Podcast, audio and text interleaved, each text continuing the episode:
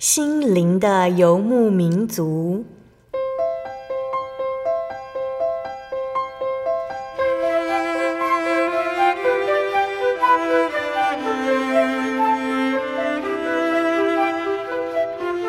在这个谁都不管谁的后现代社会里，每个人的心灵都是游牧民族。成长的过程就是寻找的过程。每一颗漂泊的心灵，其实都在寻找生命的绿洲。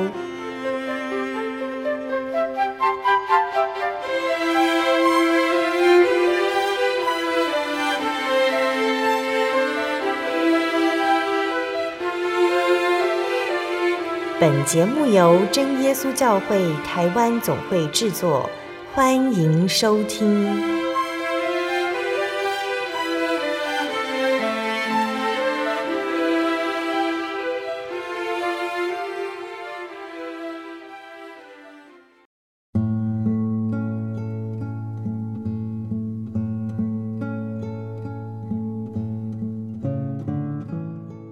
Hello，所有在空中的听众朋友们，大家平安，欢迎收听今天的心灵的游牧民族，我是贝贝。大家这个星期过得愉快吗？在节目开始之前，贝贝想和听众朋友们分享一句圣经经节哦，那是记载在圣经新约的罗马书八章十八节。我想现在的苦楚，若比起将来要显于我们的荣耀，就不足介意了。不知道听众朋友们有没有过这样子的经验呢？就是当眼睛的视力不够的时候，要去买眼镜，这样子的体验。有一个小故事是这么说的：有一个小男孩，名字叫做布莱恩。十一岁那一年，布莱恩就发现自己的视力有问题。他坐在教室最后面，没办法看到黑板上的字。他问老师可不可以往前坐，但还是没有用。最后，他母亲带他去看了眼科医师。医师证实布莱恩视力不足，需要戴眼镜。布莱恩挑了一副亮红色的眼镜，一戴上就能看见以前看不见的东西，让他不敢相信。他已经很久没有办法看见一片片树叶和小树枝，看不清天上云朵的形状，也看不见路牌上的街名。现在忽然能够看见以前根本没有察觉的东西。亲爱的听众朋友们，我们和耶稣的关系也是如此。我们认识他，却看不清楚。我们怀着信心和希望来盼望，因为耶稣会面的日子即将到来。当那一天到来，我们将盛大庆祝，庆祝我们终于见到耶稣，不是用容易出错的肉眼。而是用被基督的爱所更新的眼睛，所以愿我们都能够这样子向耶稣祷告。亲爱的主，我满心期盼用基督的爱所更新的双眼见到你，求你让我保持着这样子的信心来盼望。阿门。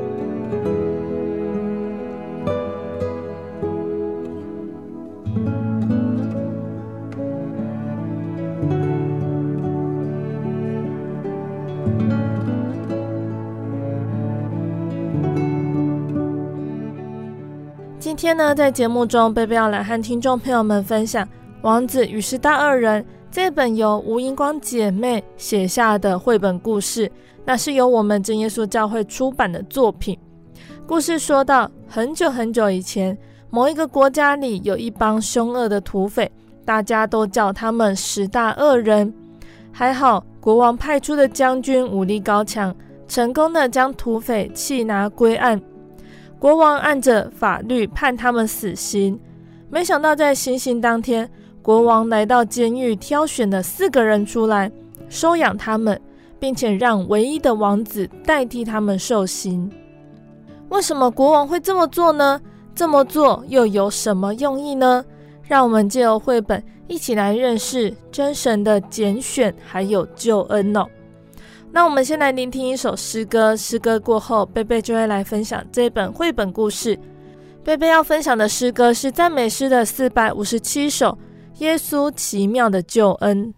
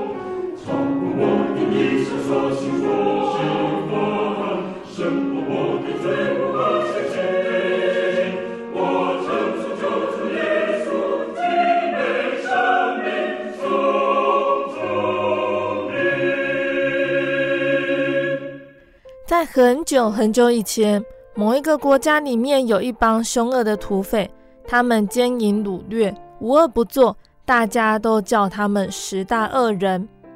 有一天，国王派一位武力高强的将军去抓拿这帮土匪，为民除害。将军果然不负国王所托，成功把十大恶人缉捕归案，收押在牢里。国王按着国家的法律判处十大恶人死刑，明天行刑。当天夜里，国王来到监牢，从十大恶人中挑选了四个人，对将军说：“我要赦免这四个人，不止这样，我还要收养他们。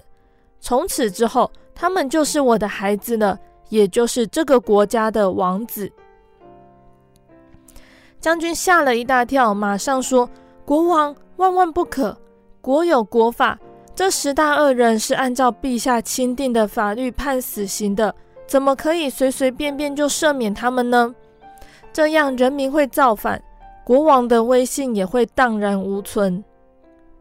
将军接着又说：“还有，陛下，你何必领养他们呢？陛下，你已经有一个宝贝独生子了，不是吗？”没想到国王却掉下眼泪说。你说的没错，那个孩子从小就很听话，没有做过坏事。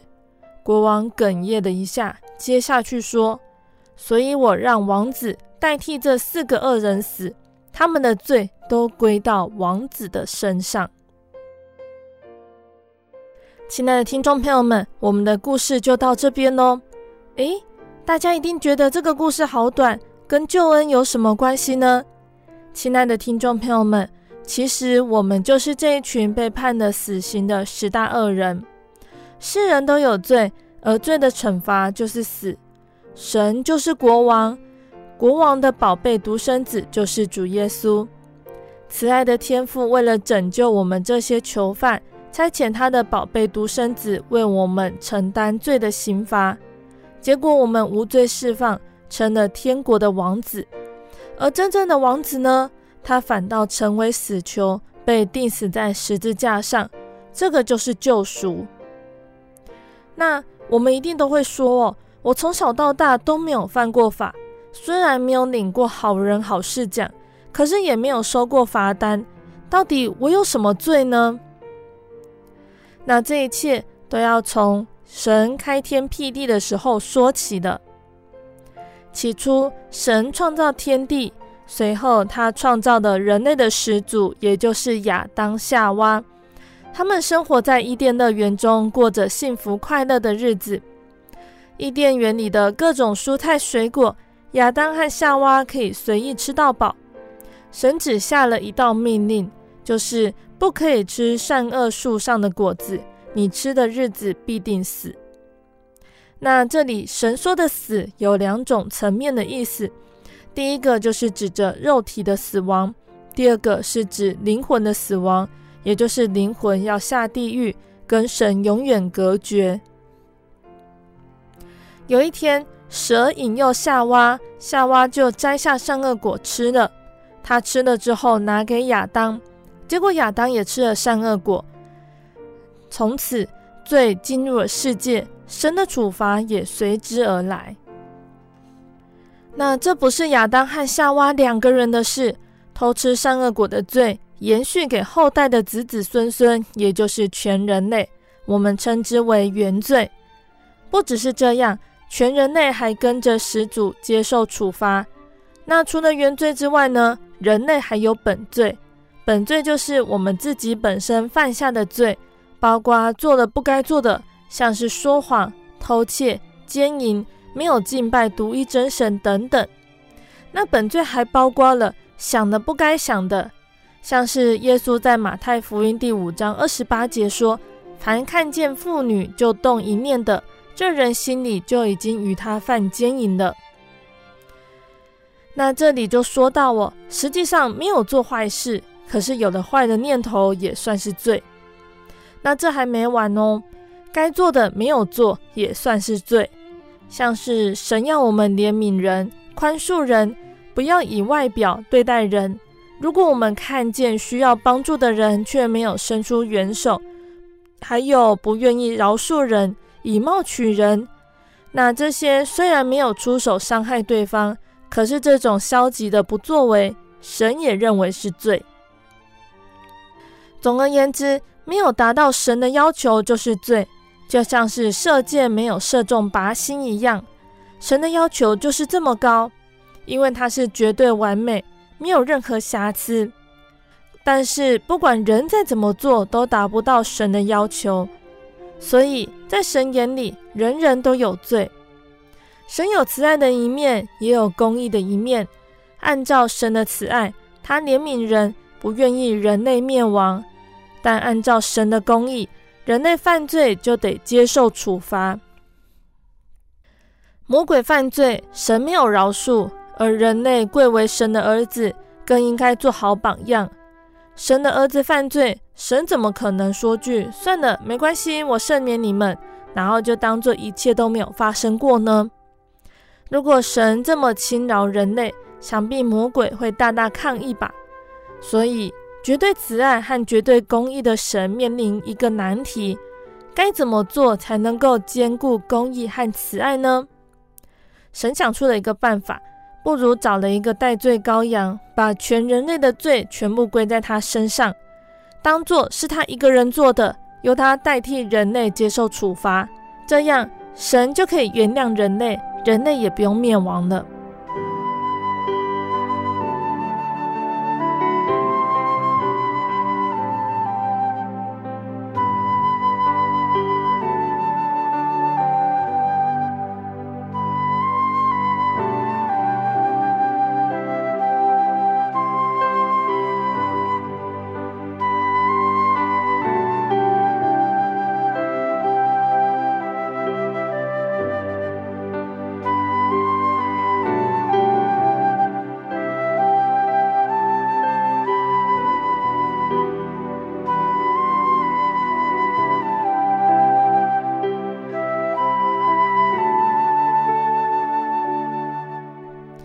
那代罪羔羊这个概念听起来很简单，实际执行起来却很困难。首先要面临的是，谁有资格当这个代罪羔羊呢？要当代罪羔羊，要具备哪些资格呢？首先，犯罪的是人，那这个代罪羔羊就必须是一个活生生的人，不是动物、植物或物品。在古代呢，神他的确要人杀牲畜来赎罪，献祭的人要按手在牲畜头上，象征自己的罪归到这头牲畜上，然后将它杀掉，由他代替人接受处罚。虽然牲畜有生命，而且是无罪的，但是牲畜跟人毕竟是有很大很大的不同。古时候的大祭司每年都要杀牲畜，替自己和百姓赎罪。但是献祭赎罪之后呢，人还是会犯罪得罪神，所以年复一年都要这么做。那这表示献牲畜为祭不是有效的赦罪之道，也不是一劳永逸的方法。既然是人犯的罪，代罪羔羊当然必须是人，而且必须是一个全然无罪的人。死刑犯不能够救死刑犯。如果这个人本身是个罪人，原本就该死的。怎么能够代替其他罪人接受处罚呢？那问题来了，这个世界上根本没有无罪的人，一个都没有。牲畜无法代替人赎罪，世界上也找不到无罪的人当代罪羔羊，实在没有办法了。于是神亲自降生为人，也就是耶稣。耶稣是一个有血有肉的人类，他会饿，会渴。会生气，会难过，被钉子扎到也会痛。虽然他是玛利亚所生的，却是透过圣灵怀孕，而不是透过一般的男女结合。所以耶稣他没有原罪。不仅如此呢，耶稣在世上不论思想还有行为上也都没有犯罪。只有耶稣有资格成为代罪羔羊，为全人类赎罪。于是，神把全人类的罪都归到耶稣头上，由他代替我们接受处罚。耶稣被钉在十字架上，他的肉体死了，灵魂也下到阴间。但第三天之后，耶稣复活。他与门徒相处一段时间之后，就驾着云彩升到天上，回到天父那里。那什么是救赎呢？神为了拯救世人，亲自降生为人。代替我们承受罪的刑罚，因为有罪所代死，我们的罪得到神的赦免。以后肉体虽然会死，但灵魂不必下地狱，而是升到天堂去，得到永恒的生命。耶稣的受死彻底扭转了人类灭亡的结局。那我们也可以假想一个情况哦，有一个大坏蛋，他听见福音。结果他信了耶稣，并且接受大水洗礼。耶稣的宝血洗净了他的罪孽，于是神不再视他为罪人，而称他为义人，把救恩赐给他。那问题来了，为什么这个坏蛋能够被神称义呢？是因为他过去的行为表现很好吗？不是，一点都不好。他坏事干尽。那既然如此，为什么他还能够得救呢？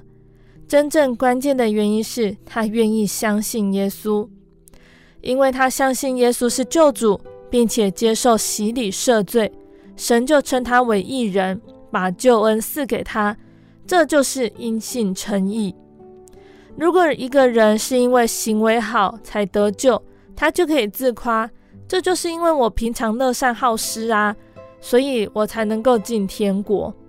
那么这个救恩就不是圣经上说的白白得到的恩典，而是应得的奖赏的。那在圣经的以弗所书第二章第八节到第九节就是这么说的：你们得救是本乎恩，也因着信。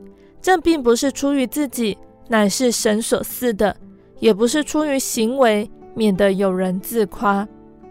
这就是在告诉我们，一个人他能够得救，不是因为过去的行为有多好，而是因为神的怜悯，再加上他愿意相信，神就白白将恩典赐给他了。虽然说我们能够得救，是因为愿意相信耶稣。跟受洗前的表现没有关系，但是这并不代表好行为不重要。受洗之前的种种恶行，神既往不咎，但受洗之后就要活出好行为，按照神的旨意来过生活，不能够再犯罪了。既然成为天国的子民，就要遵守天国的律法。既然得到神丰盛的恩典，行为表现就要与所蒙的恩相称才可以。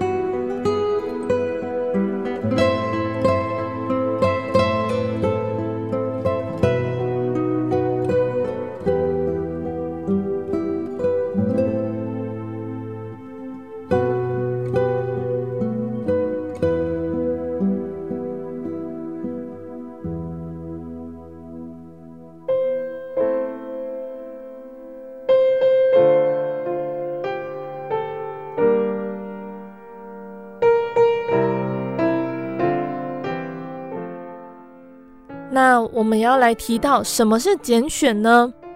一帮死囚罪有应得，有的蒙赦免，有的被定罪，不是人人有奖。如果人人有奖呢，就不叫做拣选了。既然叫拣选，就是有的人神要，有的人神不要。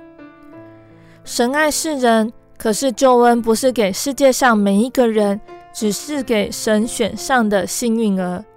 但是没有获救的死囚一定会抗议说，不公平，为什么国王只救他们，不救我们？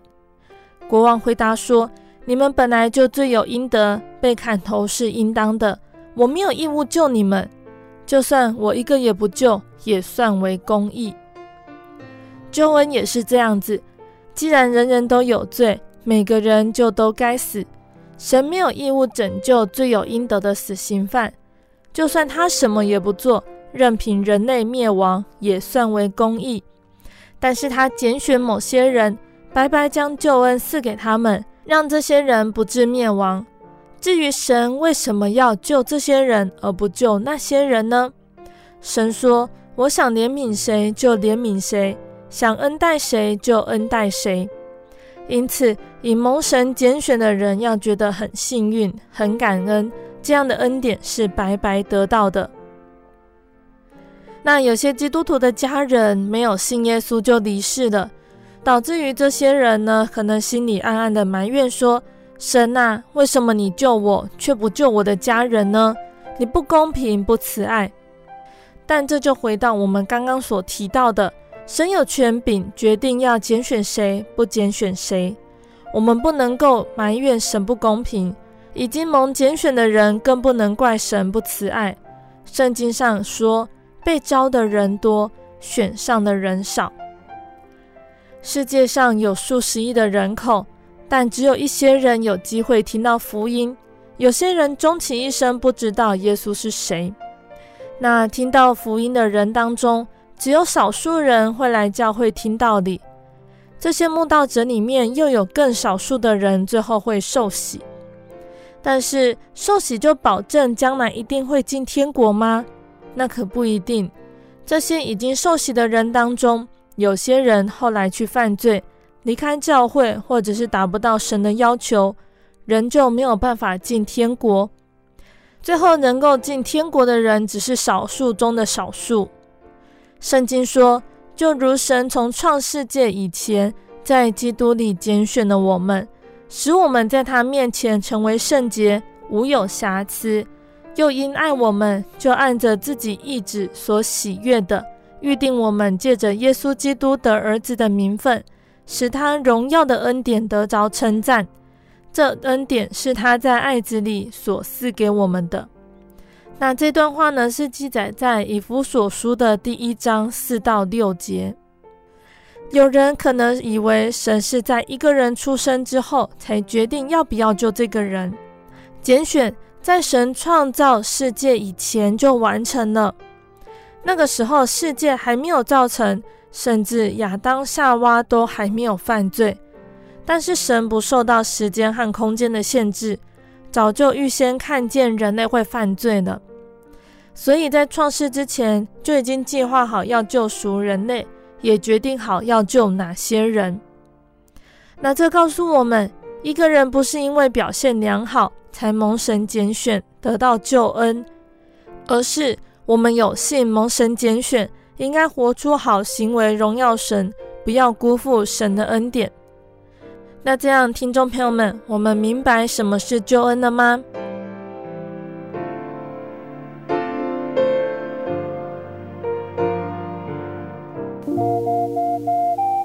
在街上曾经看过这样的招牌“真耶稣教会”吗？也许您很想，但是却不好意思进来看看。其实我们真的非常欢迎您。下次当您在路过真耶稣教会时，欢迎您进来与我们同享神的恩典。真耶稣教会，台中邮政六十六至二十一信箱，欢迎来信，愿您平安。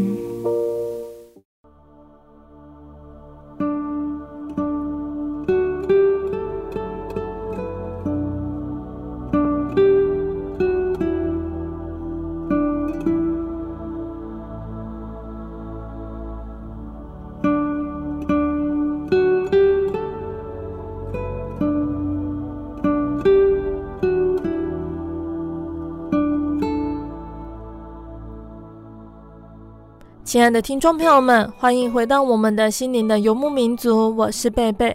今天播出的节目是第一千两百四十七集《生活咖啡馆》绘本分享《王子与十大恶人》。节目的上半段呢，贝贝和听众朋友们分享了一本叫做《王子与十大恶人》的这一本绘本故事。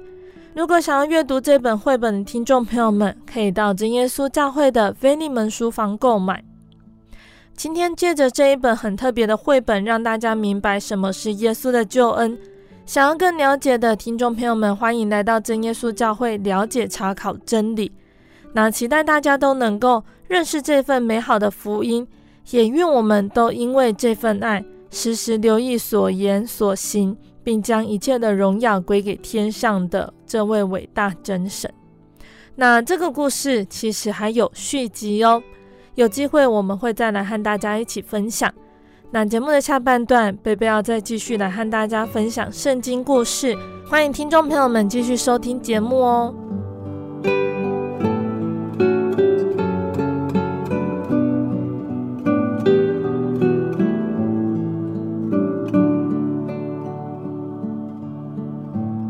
亲爱的听众朋友们，上个月我们说到的犹大国的国王玛拿西。亚门、约西亚这三位国王，那接下来我们要搭配国王一起看看当时的先知，也就是耶利米先知，他是如何被神拣选，还有传警告的过程。耶利米先知和当时的百姓们传达了什么样的讯息呢？犹大国的国王还有百姓们又是如何看待耶利米先知的警告呢？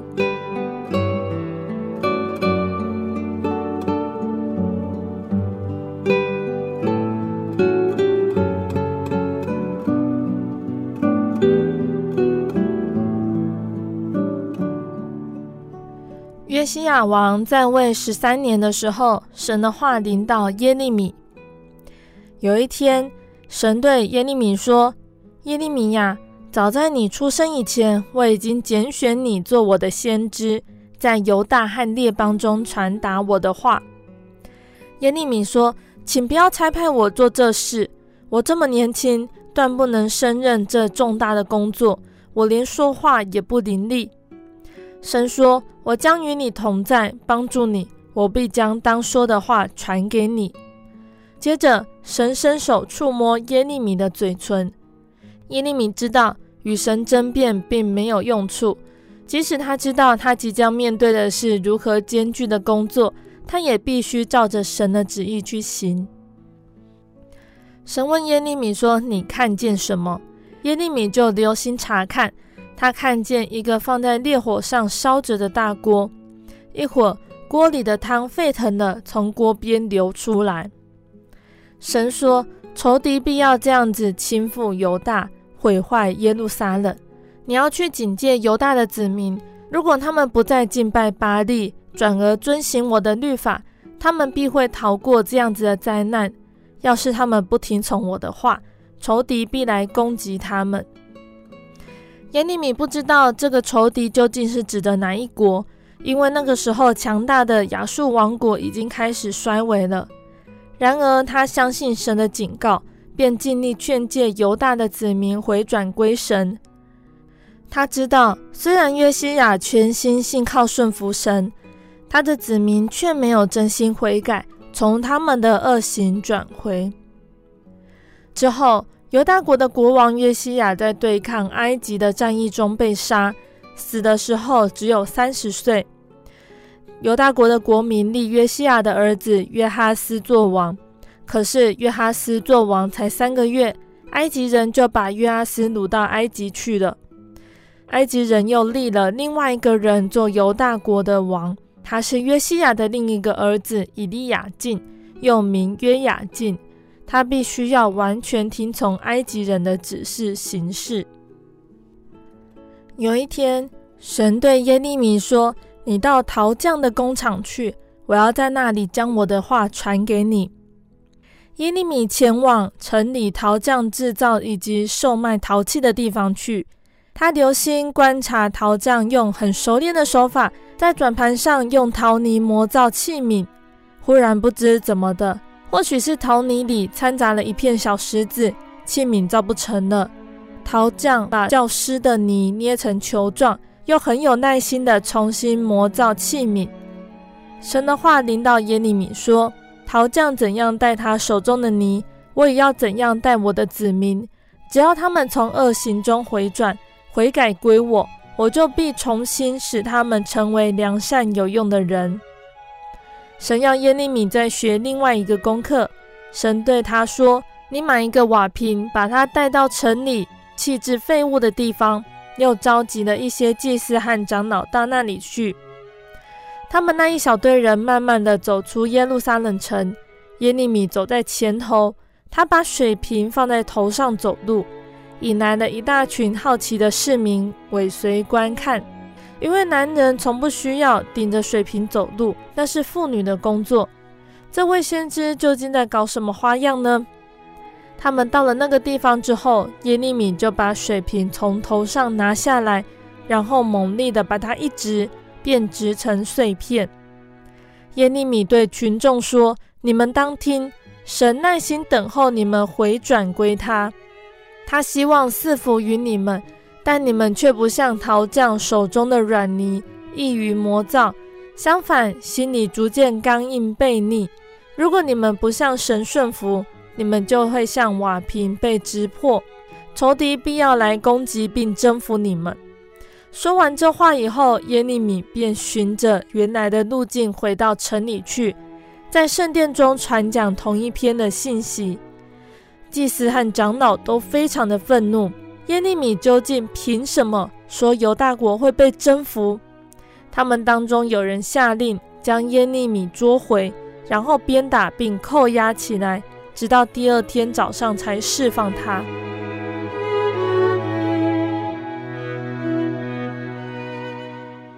好几年以来，耶利米先知不断的警戒犹大国的人民回转归神，否则仇敌就要来摧毁耶路撒冷。有一天，神对耶利米说：“将我给你的所有信息全部都记下来，从约西亚做王直到现在。”或许人民会听从这些信息，悔改回转，那么我便赦免他们的罪，向他们施行拯救。耶利米买了纸卷，便与他的助手巴录一起动工撰写，由耶利米口述，巴录在旁边抄笔记。当他们完成这个笔记之后，耶利米就对巴怒说：“你要到圣殿去向人民宣读这书卷上的话。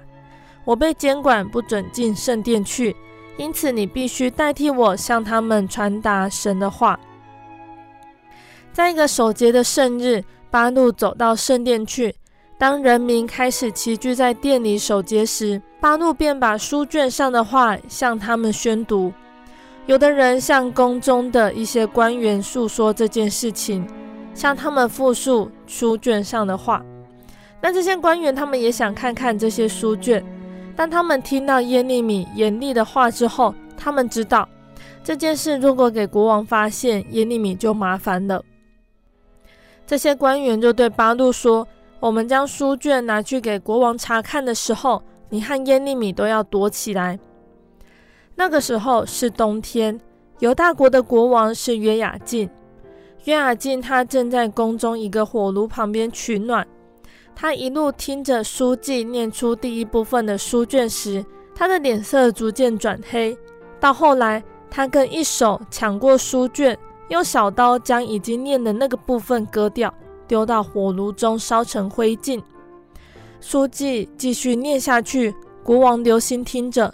每次都把念过的部分割开烧掉，直到最后将整个书卷都烧毁。约雅敬下令说：“快捉拿耶利米！”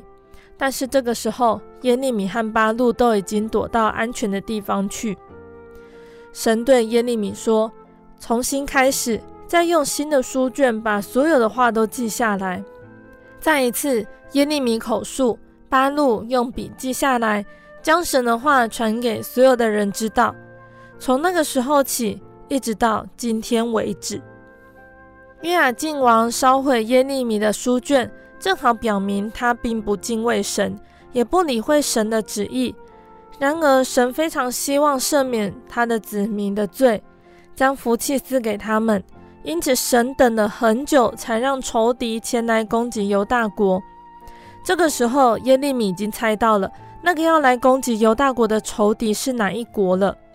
就是征服埃及还有亚述的新兴王国巴比伦。巴比伦国的国王尼布甲尼撒王也曾经胁迫约雅敬要臣服他。三年以来，约雅敬一直都听从巴比伦的指示而行，最后才计划反抗。尼布甲尼撒听到反抗的消息后，立刻指挥大军进攻耶路撒冷，要征讨约雅敬，给他一个教训。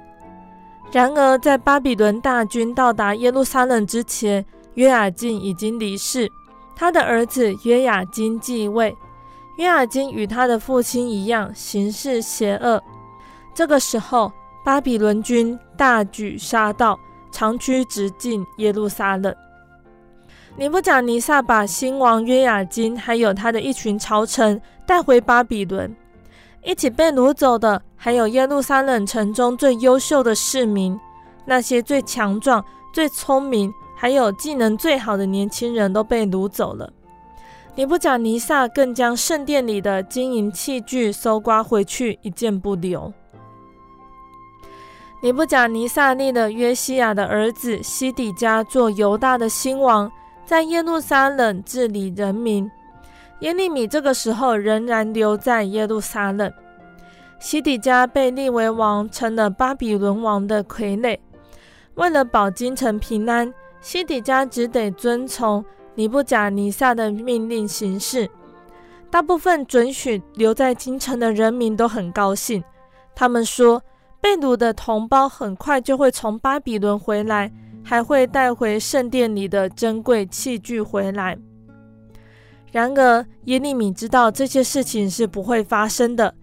耶利米造了一个木轭挂在颈上，就是挂在牛头上，使牛推动犁头翻土的那一种。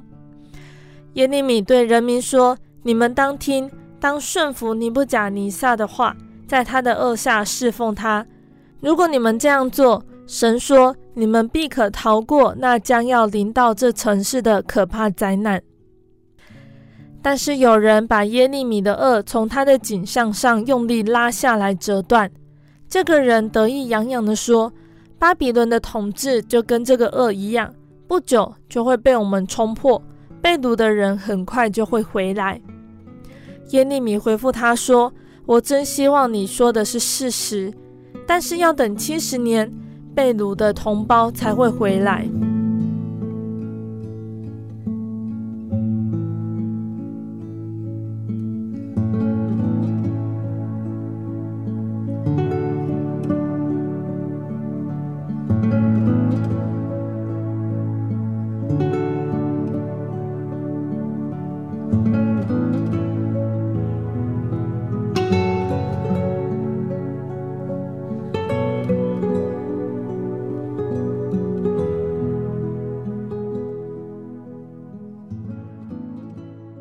亲爱的听众朋友们，我们的故事就先分享到这里喽。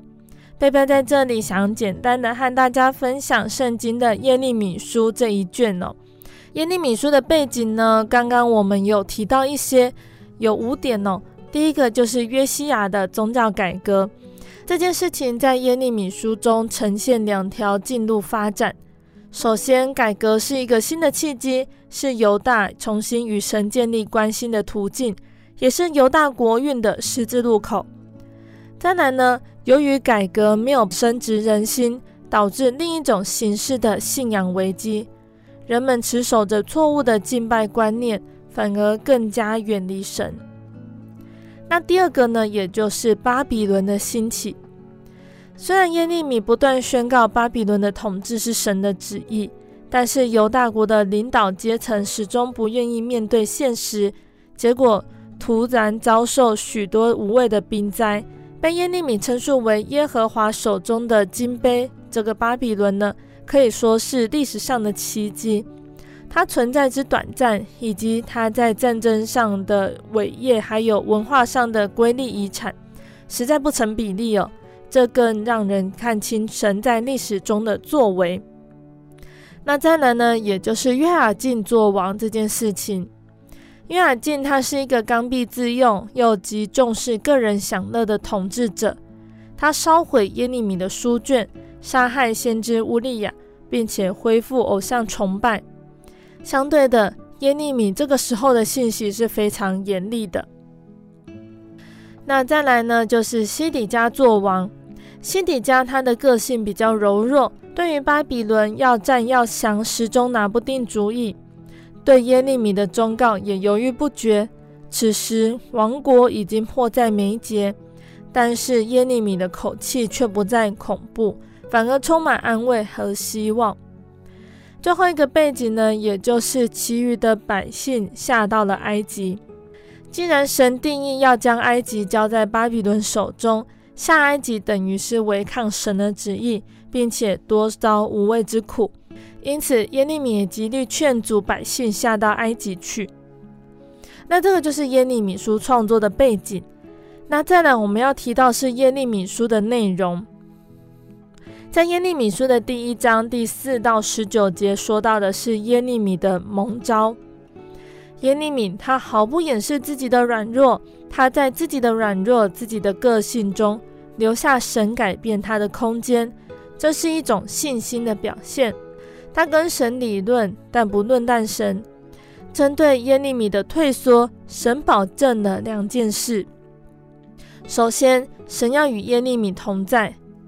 不错，这个任务是艰难的、危险的，但是神的同在就是最坚固的堡垒。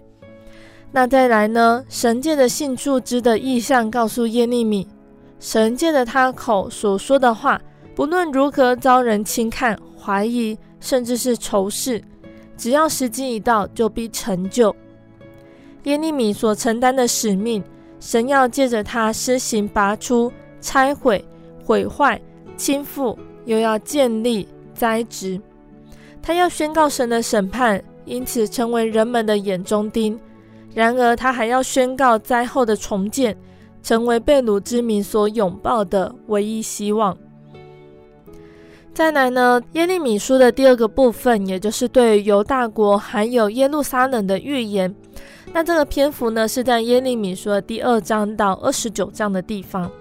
那这里呢，也涵盖了四个部分哦。第一个就是讲到犹大国的罪，第二个讲到神的审判，第三个是假先知，第四个也就是耶利米的心路历程。那再来呢，第三个部分讲到的是安慰之书。那这个篇幅大概是在耶利米书三十章到三十三章的地方。第一点讲到了神的慈爱，第二个讲到了新约，第三个就是应许的建立。那三十四章到五十二章各章呢，都是史实的补助，所以这个部分呢，贝贝在这边就不多加说明了。那再来呢，我们要谈到的是耶利米书的信息。耶利米书它的篇幅这五十几章呢，主要谈到的信息有三个。第一个是神哦，身处在这么动乱罪恶的时代，耶利米他强调神三方面的作为，也就是他是独一的神，是活神，是慈爱的神，是因为人的罪才使神不得不严肃。那再来要提到的是真敬拜，也就是心里的敬拜。耶利米他非常强调敬拜的心理层面，那这个和耶稣所说的心灵与诚实在意义上是相同的。简而言之，一切有形的礼拜条例，还有敬拜仪式，都只是神同在的见证，还有与神同行的表征。所以耶利米他批评犹大百姓只知道。倚靠圣殿，而不知道神同在的条件，只知道不断的献祭，但是心里面不存敬畏的心。殊不知，唯有敬虔才能够使祭坛的羔羊发出馨香，唯有心里的洁净才是神所悦纳的。那耶利米书传达的信息第三个，也就是新约哟。耶利米宣告的新约被后人称之为旧约全书里面的福音书，它和耶稣的福音一样，给深陷黑暗的人一丝光明，并且都认定字句的律法不能够让人亲近神，也宣告了人可以认识神。新约要放在人心，而不是刻在石板上。他排除字句，因为字句不能够满足复杂的灵命需求。在这种情况下呢，人的生活准则乃是建立在认识神的基础上，也就是在与神相交中掌握神的旨意，过着成圣的生活。那换言之呢，新约也就是与神相交的约。有句话说：“你能做多少，端赖你认识神多少。”这句话道出了重点哦。我们生命的荣耀成败。不在于符合他人的眼光，还有属世的律法，而是在于经常保守在神的慈怀中。这是一种生命的宣信，使我们在生命的侍奉中更加亲近神。那耶利米书对我们现代的意义是什么呢？身处在巨变的社会中呢，耶利米给我们最大的启示就是学习在神的旨意中安身立命。如果我们相信神是历史的主宰，相信神爱世人，那么在风雨飘摇的时代，就该更加依靠神。今天呢，我们容易接受某种潮流、某种观念作为生活的主张，因为我们常常认为信仰不足以应付时代的激变。在这种情况下呢，信徒不再以荣耀神为生活的目的，那这是我们需要注意的哦。假先知以及酒肉祭司之所以会失败，就是在于他们拥抱时代，却没有神。耶利米书提醒我们，固守信仰的人不会失望。人们所寄望的一切事物注定要灭亡，唯有神的旨意永远立定。但另外一个重要的启示是，活在新约之中。那在这边，贝贝要特别提出一点，也就是要负起信仰的责任。耶稣他对法利赛人最严厉的指控，使法利赛人他们以宗教的伪善来逃避信仰的责任。今天呢，我们是不是也常常会以这种虚有其表的方式来充填信仰，而忽略了与神相交呢？如果欠缺属灵的联系，信仰的原则就不再是顺服，而是自主，因为我们不再寻求神的声音。却要求神务必接纳我们的祭物，变成神要向人负责，那这样是不对的。信仰的责任是以心、口、行为还有生命来回应神的呼召，顺服神的旨意，与神同行。亲爱的听众朋友们，那今天圣经故事的内容说到了约西亚国王在位时，神拣选了耶利米先知出来传达神的信息。如果熟知犹大国历史的听众朋友们，或许都已经知道接下来犹大国的走向。我们在下个月的圣经故事会再来整个谈谈约西亚之后的国王。今天有提到约西亚的儿子亚哈斯、约雅敬。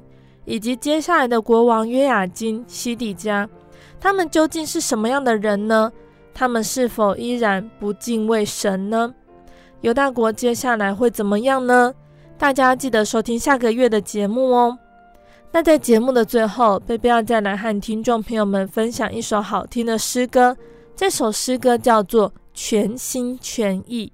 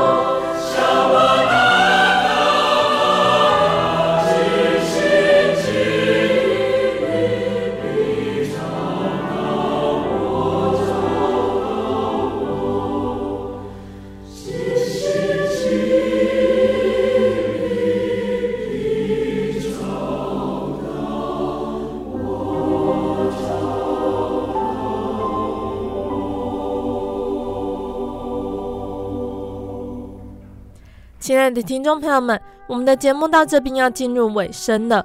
如果你喜欢今天的节目，欢迎来信索取节目 CD。如果你在收听节目之后，想要更了解真耶稣教会和圣经道理，欢迎来信索取圣经函授课程。来信请寄到台中邮政六十六支二十一号信箱，台中邮政六十六支二十一号信箱，或是传真零四。二二四三六九六八零四二二四三六九六八，诚挚的欢迎听众朋友们来到真耶稣教会参加聚会，一起共享耶稣的恩典。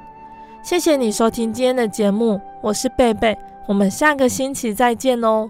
我的心是一只鸟，飞行介于黄昏与